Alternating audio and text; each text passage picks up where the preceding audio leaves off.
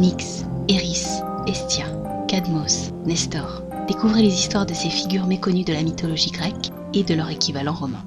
Chaque mois, nous nous intéresserons à un personnage différent. Et puisque nous avons célébré sa fête il y a de cela quelques semaines, Mars rimera avec Nestor, roi de Pylos, doyen des rois grecs, ligué contre Troie. Encore enfant, Nestor perdit ses onze frères aînés et son père tué par Héraclès, à qui il avait tenté de voler les bœufs de Gérion. Jeune homme, il participa à la chasse du monstrueux sanglier de Calydon, côté des plus vaillants héros grecs, dont Jason et Thésée. Au fil des ans, sa renommée en matière d'éloquence et de sagesse se répandit.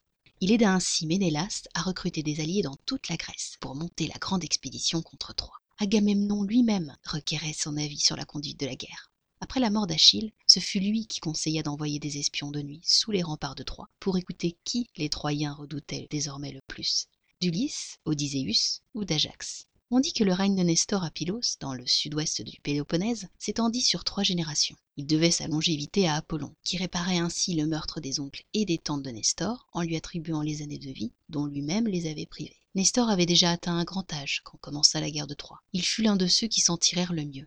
Connaissant à l'avance le funeste projet d'Athéna de lever une tempête pour engloutir une partie de la flotte grecque, Nestor embarqua avec tous les autres et atteignit sain et sauf Pylos, où il finit paisiblement ses jours. Le fils de Nestor, Antiloque, figura au nombre des prétendants d'Hélène quand les chefs de la Grèce furent invités par Tyndare à concourir pour obtenir sa main. Mais il devait périr sous les murs de Troie, après avoir sauvé son père, dont le cheval avait été abattu par Paris. Le retour de Brisis chez Achille. En fond, vous découvrez ce tableau de Ruben, 1630, montrant Nestor ramenant à Achille sa concubine préférée, la belle Briséis. En lui arrachant Briséis, Agamemnon avait déclenché la colère d'Achille qui se retira sous sa tente sans plus combattre.